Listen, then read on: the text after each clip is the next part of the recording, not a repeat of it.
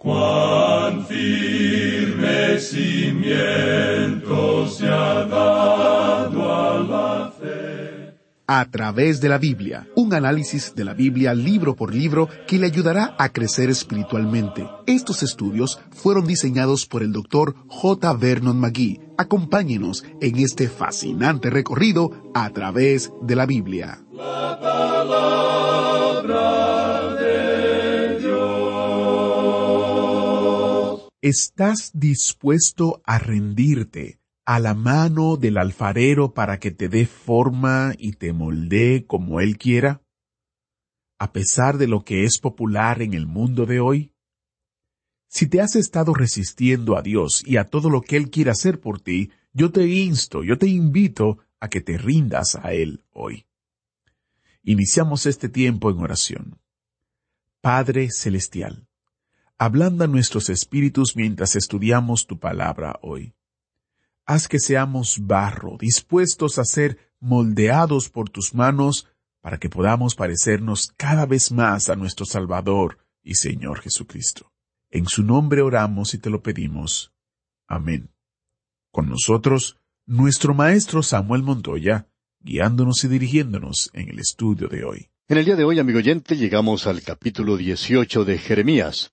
Tal vez usted podría reconocer este capítulo como un capítulo que nos habla de la visita que Jeremías hizo a la casa del alfarero.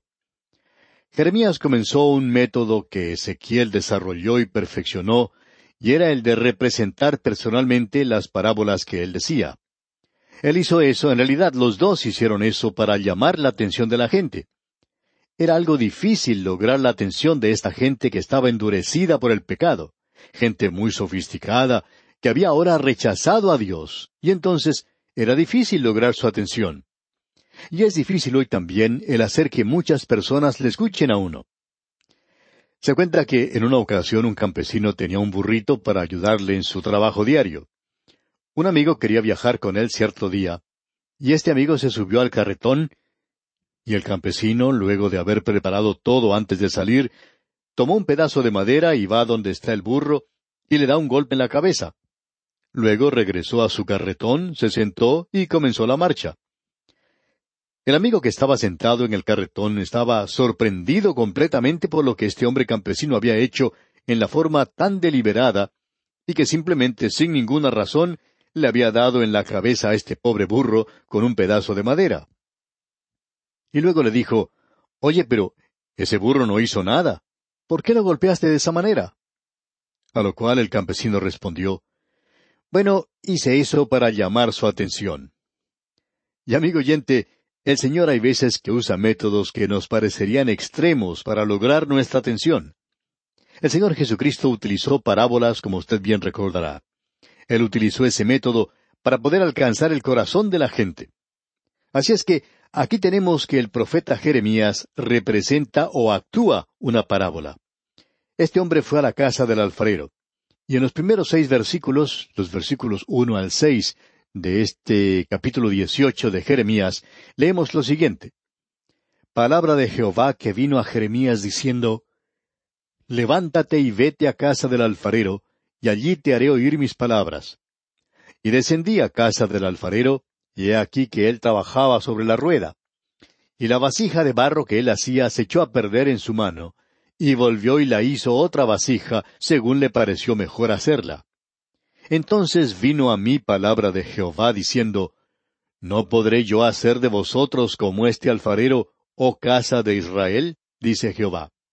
He aquí que como el barro en la mano del alfarero, así sois vosotros en mi mano, oh casa de Israel.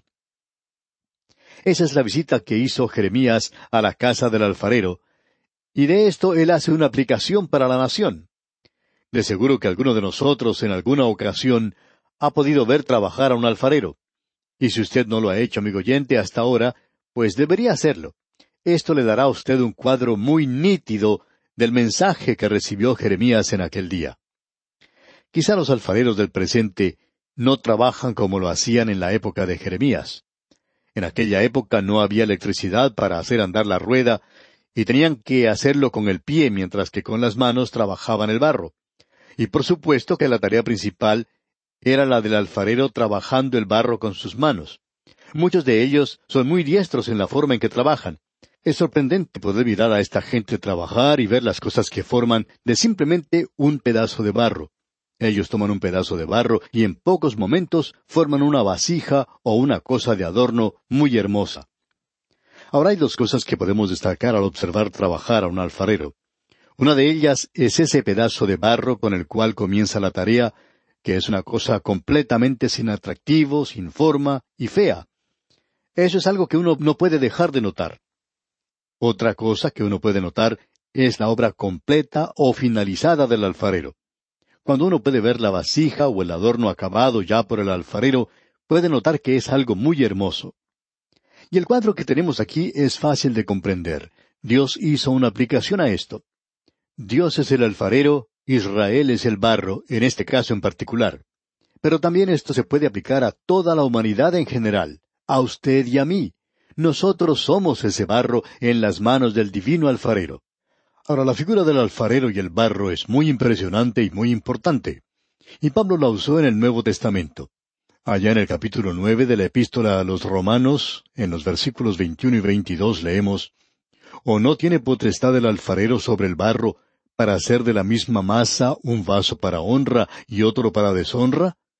¿Y qué si Dios, queriendo mostrar su ira y hacer notorio su poder, soportó con mucha paciencia los vasos de ira preparados para destrucción?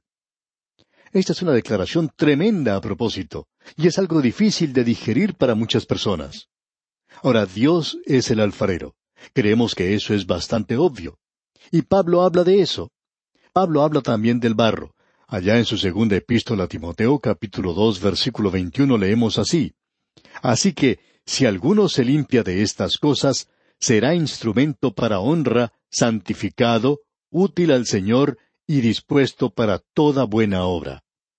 Instrumento aquí quiere decir una vasija de barro. Notemos ahora, volviendo a Jeremías, lo que hizo el alfarero. Este alfarero estaba trabajando sobre la rueda y haciendo una vasija de barro, y la vasija se echó a perder en sus manos. No tomaba la forma que él quería. El barro tiene que ser de la textura correcta, y este barro con el que el alfarero estaba trabajando no respondía a lo que él quería.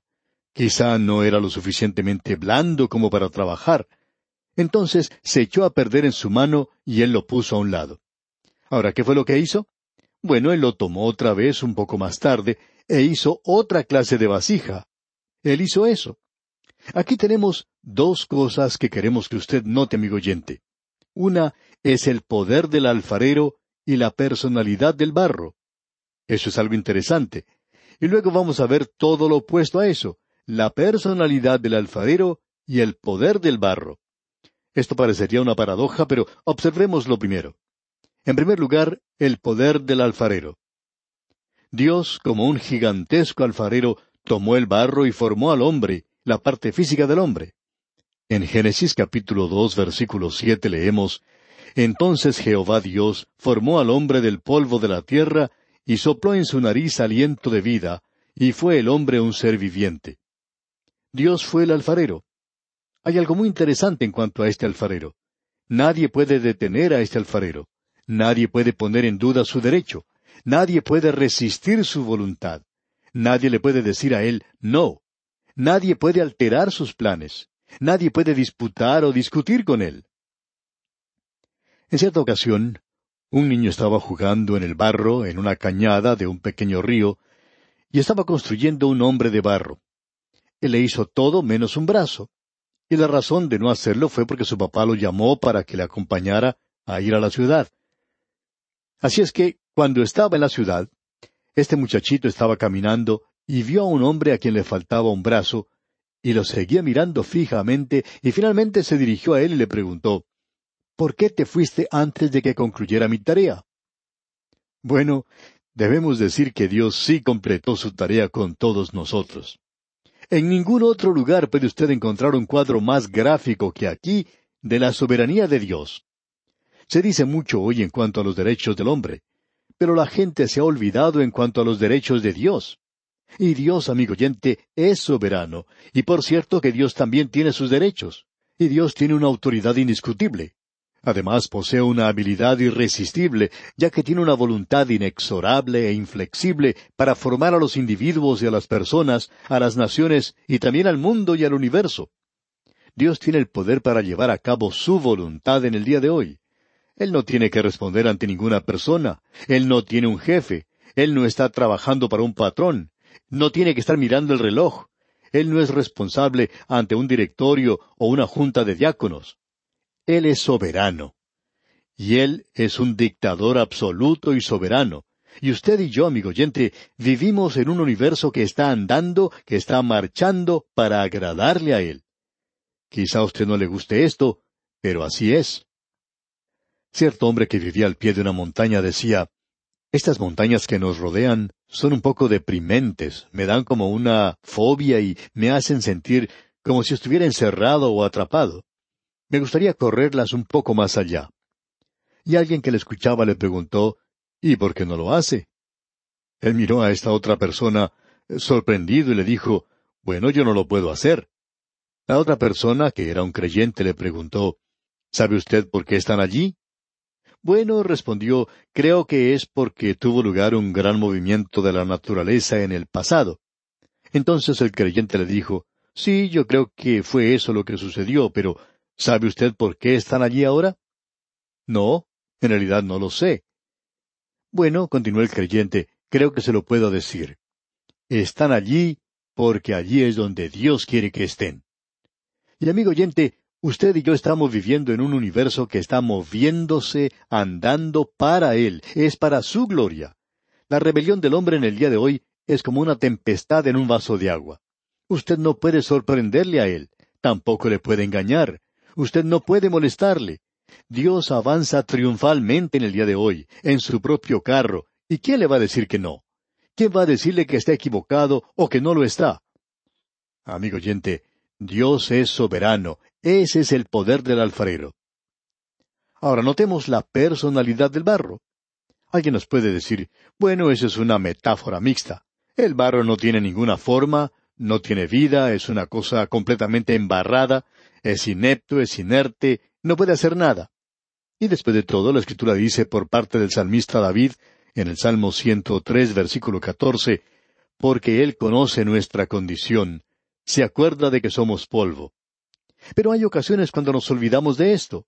Sin embargo, cuando el polvo se pega a sí mismo, se convierte en barro. Amigo oyente, no existe una habilidad intrínseca. Pablo deja esto bien en claro cuando él habla a los Efesios. Él indicó esto cuando él les muestra que el hombre es un pecador. Y dice Pablo, y él os dio vida a vosotros cuando estabais muertos en vuestros delitos y pecados.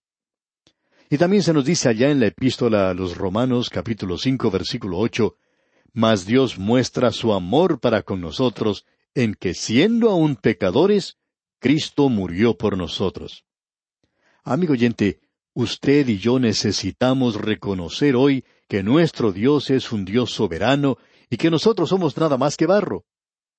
Pero lo interesante de notar es que Él tiene algo que decir en cuanto al barro. En su epístola a los Romanos, el apóstol Pablo dice en el capítulo nueve, versículo dieciséis, Así que no depende del que quiere, ni del que corre, sino de Dios que tiene misericordia. Dios es quien está en control de todo. Ninguno de nosotros puede reclamarle nada a Dios. Dios expresa eso de una manera muy clara. Él le dijo a Moisés, Tendré misericordia del que yo tenga misericordia, y me compadeceré del que yo me compadezca. Él está diciendo a Moisés, yo te voy a escuchar, pero no te escucho porque tú eres Moisés. Te escucho nada más porque yo tengo misericordia. Esa es la razón por la cual Dios le escuchó. Dios no está obligado a salvar a nadie. Dios es libre para actuar como quiera. Él es justo y Él es santo. Y este es un mundo perdido y puede permanecer de esa forma. Pero ahora aquí tenemos la segunda cosa. Tenemos la personalidad del alfarero y el poder del barro. Veamos lo que dice este pasaje de las Escrituras que estamos considerando aquí en Jeremías.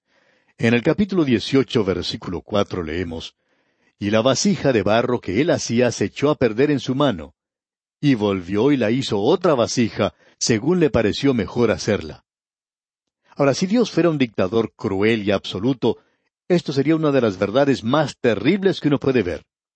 En realidad, si Dios hoy fuera absolutamente brutal y no tuviera ninguna clase de preocupación, entonces sería algo muy chocante hoy. Sería hasta repugnante si Dios fuera negativo, si Él fuera motivado por un capricho o antojo, y si Él fuera petulante y desleal, si Él fuera cualquiera de esas cosas. Pero aquí dice, y volvió y la hizo otra vasija. ¿Por qué? Por su paciencia. Usted, amigo oyente, no tiene ningún derecho de dudar de Dios. En realidad, eso es una blasfemia. El doctor Shedd lo dice de la siguiente manera. Es el igualar irreverentemente al hombre con Dios. En el momento en que usted comienza a dudar de Él, se pone usted en su lugar. Usted está diciendo que usted es un Dios. Y hay muchas personas hoy que dicen que ellos van a ser salvos por sus propios métodos. Cierto hombre le dijo a un pastor, yo voy a resolver esto por mis propios medios. Yo soy un hombre bueno y voy a hacer cosas buenas. El pastor le contestó, lo que usted está tratando de hacer es tratar de obrar a su manera para lograr ocupar un lugar en el trono. Y cuando usted llegue allá, va a querer decirle a él, córrase un poquito, somos dos ahora. Amigo oyente, usted no es Dios. Usted tiene que ir a Él de la manera en que Él lo ha dispuesto. Él es benévolo, Él es muy amable. Y Dios actúa con toda sabiduría, con todo amor y con toda justicia. Él podría arrojar ese barro lejos de Él para siempre. Si yo fuera Dios, ese es un juego que usted puede tratar de jugar alguna vez. Hace algunos años hubo una representación teatral llamada Verdes Pastos. Y allí había un hombre que representaba a Dios. Probablemente era una blasfemia, nunca lo vimos. Pero se nos cuenta que la persona que representaba a Dios en esa obra miraba hacia la tierra y decía, Parecería que mis hijitos se han olvidado completamente de mí. Bueno, Adán pecó, Jacob fracasó, y Dios no los arrojó a ellos a un lado. Dios aún no había terminado con ellos. Él tomó ese barro y volvió a formarlo.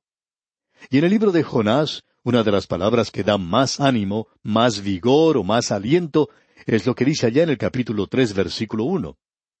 Vino palabra de Jehová por segunda vez a Jonás. Jonás había fracasado la primera vez. Y Pedro le podía decir al Señor, cuando él se le acercó a él, cuando había estado pescando en el mar de Galilea con los otros discípulos, él le dijo al Señor, Apártate de mí, Señor, porque soy hombre pecador. Lo que Pedro estaba en realidad diciendo era, bueno, ¿por qué no vas y buscas a otra persona? Yo he fracasado tantas veces. Pero el Señor Jesucristo le dijo, Tú eres barro en la rueda del alfarero, y yo te amo, y voy a hacer un vaso de ti. Y por cierto que así fue. En el día de Pentecostés, Pedro predicó el mejor sermón que jamás haya escuchado la iglesia. Amigo oyente, lo que allí tenemos es la personalidad del alfarero. Hablemos ahora del poder del barro. Alguien puede decir, bueno, ¿quiere decirme usted que el barro tiene algún poder? Por cierto que sí, amigo oyente. La condición del barro es lo que determina su destino final. Y cuando dice la Biblia que Faraón endureció su corazón, en realidad no fue Dios el que endureció el corazón de Faraón. Dios demostró que este corazón ya estaba endurecido. Lo que Dios hizo fue revelar que así era. Hay muchas personas hoy que son hipócritas, y esa es una de las razones por la cual opinamos que Dios permite que venga el sufrimiento a tales personas.